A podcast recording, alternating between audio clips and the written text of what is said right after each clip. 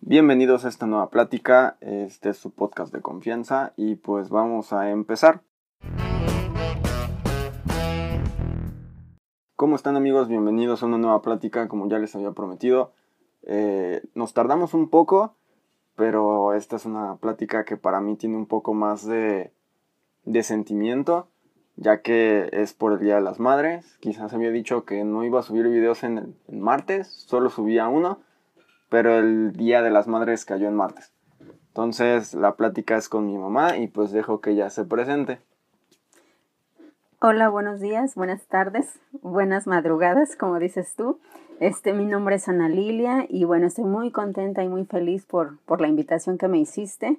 Este, que, que sea una de las pláticas que mi que me hayas invitado para hacer una de las pláticas, pues es un orgullo, porque yo estoy muy orgullosa de ti y de este podcast que has iniciado y te deseo pues como siempre mi amor, mucha suerte, mucho éxito. Gracias mamá. Pero bueno, eh, vamos a empezar con la plática. Mi mamá es muy fan de este podcast, gracias a, a pues que ella lo vio iniciar, vio crecer, cómo la idea surgió un día.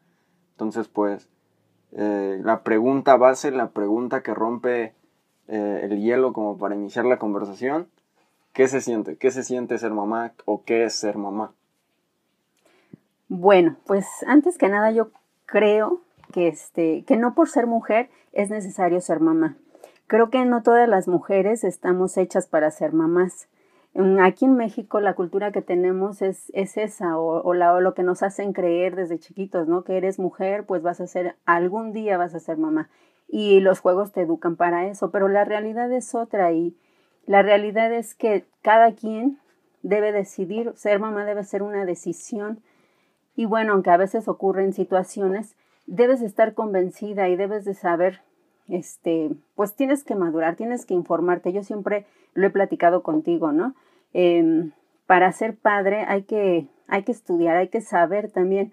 A veces, como te digo, ocurren situaciones, pero entonces tiene que llegar esa madurez o informarte. Ahora no se puede decir.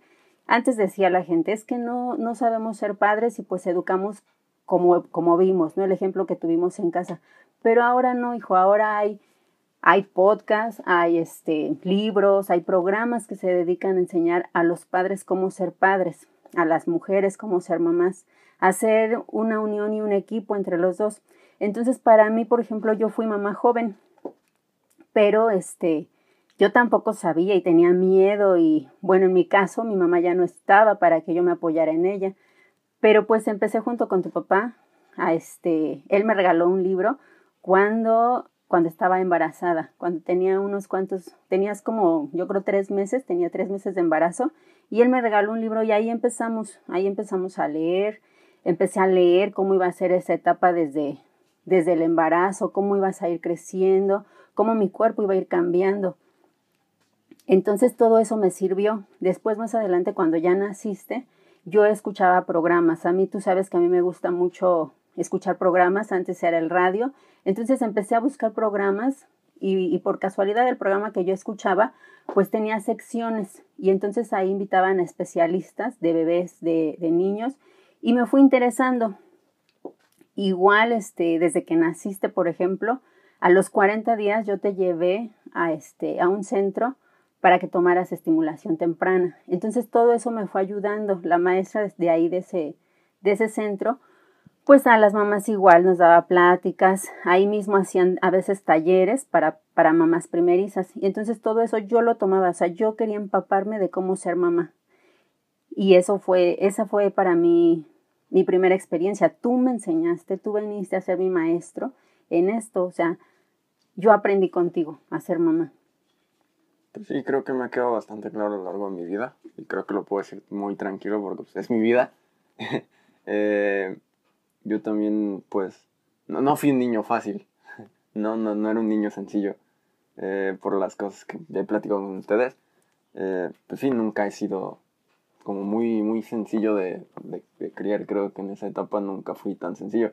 O sea, la historia de que dormía en las mañanas y en las noches no podía dormir. Yo, yo como ustedes decían, traía el horario al revés y eso supongo que para ustedes también fue muy difícil el, el estar despiertos tanto tiempo en la noche porque yo no quería dormir. Sí, pues Sí, cuando llegaste a la casa, o sea, estuvimos en el hospital, naciste un 9 de junio, en la tarde, este, mm, mi doctor luego, luego me dijo, o sea, vas a tener que, que, caminar, que empezar a caminar ya, para que, este, para que ahora que te vayas a casa, pues te sea más fácil la recuperación. Y así lo hicimos, ¿no?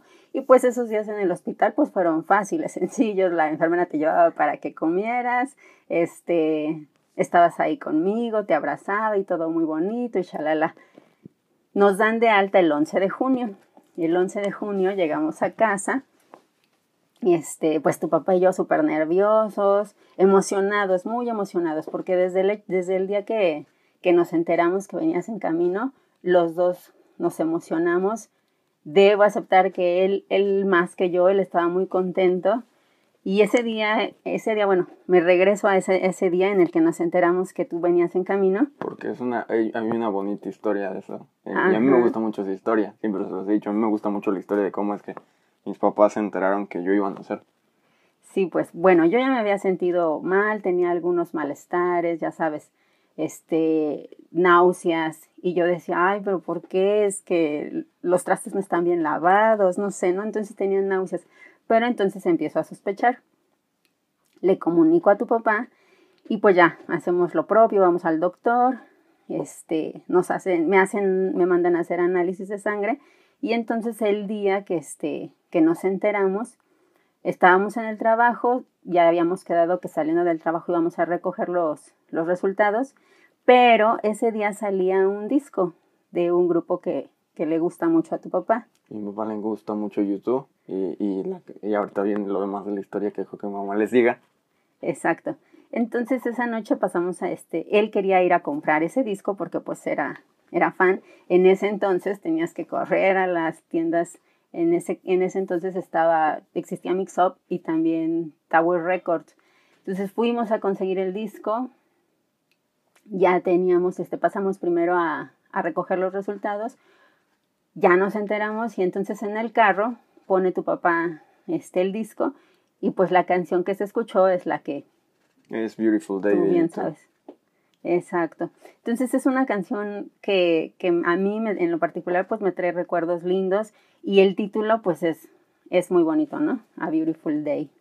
Entonces, este, esa, esa historia yo te la, te la conté y, y cada que es tu cumpleaños la, la escuchamos, ¿no? Sí, cada que es mi cumpleaños ponen, ponen esa canción. Y, y es que yo creo que esas son cosas que, que marcan ya después a, a, cada hijo y a cada mamá, a cada papá, porque pues son historias que al final le vas a terminar contando y también es parte de su vida de él, o sea, es, par, es parte de mi vida, esa canción ya es parte de mi vida, gracias a que pues, ustedes la escucharon y, y pues en el momento que, que, supieron que yo iba a nacer, bueno, que yo iba Así a es. Llegar. Y pues efectivamente fue un hermoso día. Y bueno, de ahí este, regre eh, regresamos ahora sí otra vez retomamos. Este, el 11 de junio me dan de, de, alta del hospital, llegamos a casa todos nerviosos, emocionados. Y pues ahora sí, ¿no? Era la realidad, ya no estaban las enfermeras, ya no estaba el doctor, porque pues en el hospital si tú tosías, si tú algo, pues ya le decía a la enfermera, ya te cargaba, ya no, no está todo bien, que no sé qué. Pero ya en casa solos, pues era el, el verdadero reto, ¿no? Y pues ya empezamos, este, ya teníamos todo listo, tu cunita, todo muy lindo, porque ya habíamos platicado y habíamos dicho, ¿no? Que este, que nosotros íbamos a hacer de esa idea de que tú tuvieras tu espacio, este, que nosotros no íbamos a practicar el, el este, hay una práctica que le llaman el colecho, que es dormir con el bebé. Nosotros decíamos, o sea, sí, pero a ratitos, y este, y es mejor que él tenga su propio espacio. Y pues ya, llega la noche, este, tú pues en ese, en ese tiempo pues los bebés duermen, ¿no? Más, este, están más dormidos que despiertos. Y pues sí, tú estabas dormidito, que no sé qué, pues ya llegó la noche, ya vamos a dormir. ¿Y cuál? Empiezas a llorar. Y pues que tendrá el bebé, ya lo cargábamos y ya le dábamos y ya le hacíamos y nada, y nada. Y bueno, pues así fueron los siguientes, las siguientes noches, ¿no? Tú traías el horario invertido y entonces no querías dormir en las noches, en las noches llorabas más y en el día estabas más, este, más dormido y en las noches más despierto. Entonces ahí lo que, pues sí pudo, pudo ser para mí a lo mejor algo frustrante, ¿no? Porque yo estaba cansada, yo quería descansar, quería dormir y pues no se podía porque tú llorabas y llorabas. Y bueno, pero ahí estaba tu papá y él fue de gran apoyo. En ese entonces él, él afortunadamente pudo acomodar sus vacaciones en el trabajo y pues él la verdad es que entre los dos supimos este pues sobrellevar esa etapa. Ya poco a poco se te, se te fue acomodando, pero sí, los, yo creo que el primer mes sí fue un tanto pesado en ese, en ese aspecto, ¿no? Porque, eh, y pues yo tenía que aprovechar entonces en el día y cuando tú estabas dormido, pues yo me dormía contigo porque yo tenía que, este, que descansar. Pero sí, entre los dos, la verdad es que, que lo supimos, lo supimos llevar, ¿no? Y sí, siempre con, con comprensión, hablando. Y bueno, a veces él sí en las noches me decía, tú descansa, o sea, porque a veces no es que quisieras el biberón, o sea, simplemente querías estar despierto, querías que te cargáramos. Quería jugar. Querías jugar. Y entonces aquí también viene algo, ¿no? Que este, que bueno, que a veces se dice, dice, ¿no? Hay una frase que se dice, uno hace sus planes, pero viene el diablo y los deshace, ¿no? Bueno, pues nosotros decíamos eso, ¿no? Decíamos, este, que tú ibas a dormir en tu cunita y todo tranquilo y cuando lloraras yo me iba a parar a darte la leche y, y bla, bla, bla, y pues no fue así, ¿no? Tú nos veniste a cambiar las cosas y, y, desde ahí ya nos estabas enseñando, ¿no? Nos estabas dando una lección. Y bueno, pues así, así fue el primer mes, pero ya después te fuiste, te fuiste acoplando, nos fuimos acoplando los tres y pues todo, todo muy lindo. Sí, pues, y aparte eso que me mencionabas, ¿no? Lo de dormir con el bebé que se supone que también es peligroso para el bebé. No se supone que es peligroso, como no me acuerdo bien de la anécdota. Bueno, no anécdota, porque no nos pasó. Sí. Pero del cuento o, historia eh, de esas que así como de que le cuentan a los niños en la primaria o cosas. No me acuerdo dónde la escuché. Pero era una de que una mamá dormía con su bebé y el bebé pues lamentablemente moría, pero que en el mismo pueblo había otra mujer que tenía un bebé también en la misma época y el rey al final les dice que para ver quién es la mamá, porque las dos pelean por el bebé, ah, quiere cortar al bebé a la mitad y que cada uno se quede con una parte del bebé. Y pues es peligroso, ¿no? O sea, un bebé no tiene como el mismo peso, bueno, ni el mismo peso, ni, no sé, la fuerza, ni nada, o sea, como también uno dormido, luego hasta hay gente que, que no sabe ni qué hace, ¿no? O sea, y hay gente que tiene el sueño muy pesado también. Sí, pues este, pues ahí es como que meternos en polémicas, ¿no? Porque hay gente que lo practica y para ellos está bien y para ellos es este es sano, es bueno y hay gente que así así lo lleva a cabo. Pero yo sí soy de la corriente de no. De mejor mm, creo que creo que al dormir o estar con ellos este tanto tiempo también no les das autonomía. Esa es mi mi parte, mi punto de vista pero respeto a los que sí lo practican y así, así crecen los niños con ellos y, y los papás se sienten así más seguros y los niños pues supongo que también se quedan como muy apegados a ellos.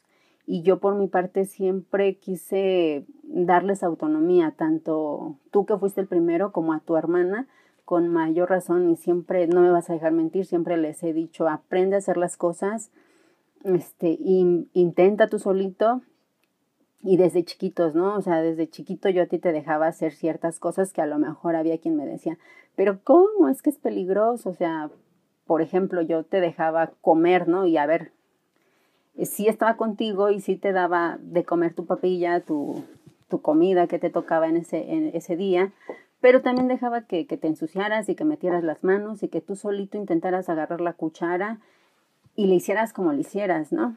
Eh, a veces este, me acuerdo que cuando, cuando estaba, no sé, por ejemplo, guisando, agar ya, ya más grandecito, obviamente tú, a lo mejor este año y medio, dos años, yo estaba guisando y estaba picando el jitomate, me acuerdo de, de un día que estaba yo picando el jitomate y tú querías, ¿no? Querías, te tu, te di un pedacito de jitomate y tú querías, este, cortarlo. Tú querías cortarlo, tú querías ayudarme y me decías, porque eso sí, hablaste desde, desde chiquito, ¿no? O sea, desde balbuceabas y antes del año tú ya decías tus primeras palabras y, y eso es algo que, que me acuerdo me emocionaba mucho porque la gente se sorprendía de que tú tan chiquito hablaras y pues ese era tu don, ¿no? Y, y, y lo sabemos, ¿no? Hoy, hoy no por nada estás estudiando ciencias de la comunicación, ¿no?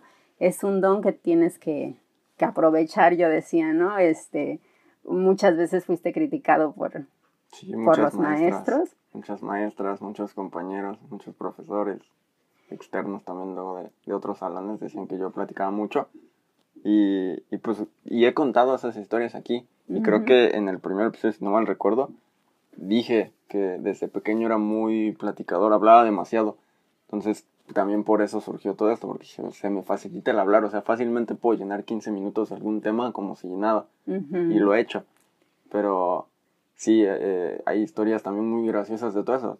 Y creo que ya he contado varias, que fue cuando hice platicar a una niña que llevaba como una semana ahí sin hablar. Sí. Y hice platicar a varias personas que igual entraron nuevos y no querían hablar con nadie. Eh, también que, no, me, no recuerdo más, pero creo que, que sí, he platicado bastante esas historias de cómo así hablar a la gente, ¿no? Pero bueno, estábamos con lo del jitomate. Sí, mi jitomate. Entonces, este... Y entonces tú querías ayudarme a picar y yo dije, bueno, ¿por qué no? Te di un cuchillo obviamente de plástico y ya tú me empezaste a ayudar, ¿no? Y tú luego ibas y contabas, ¿no? Es que yo, yo le ayudo a mi mamá, es que yo corto esto. Y entonces me decían, ¿cómo? Pero es que ten cuidado de que no sé qué, yo así de, o sea, tampoco estoy loca y le voy a dar a mi hijo el cuchillo y, y ponte a hacer las cosas, ¿no? O sea, simplemente, este, pues enseñarte y llevarte poco a poco, pero que tú veas que tú puedes hacer las cosas, ¿no? Que a lo mejor al principio es difícil, pero tú puedes.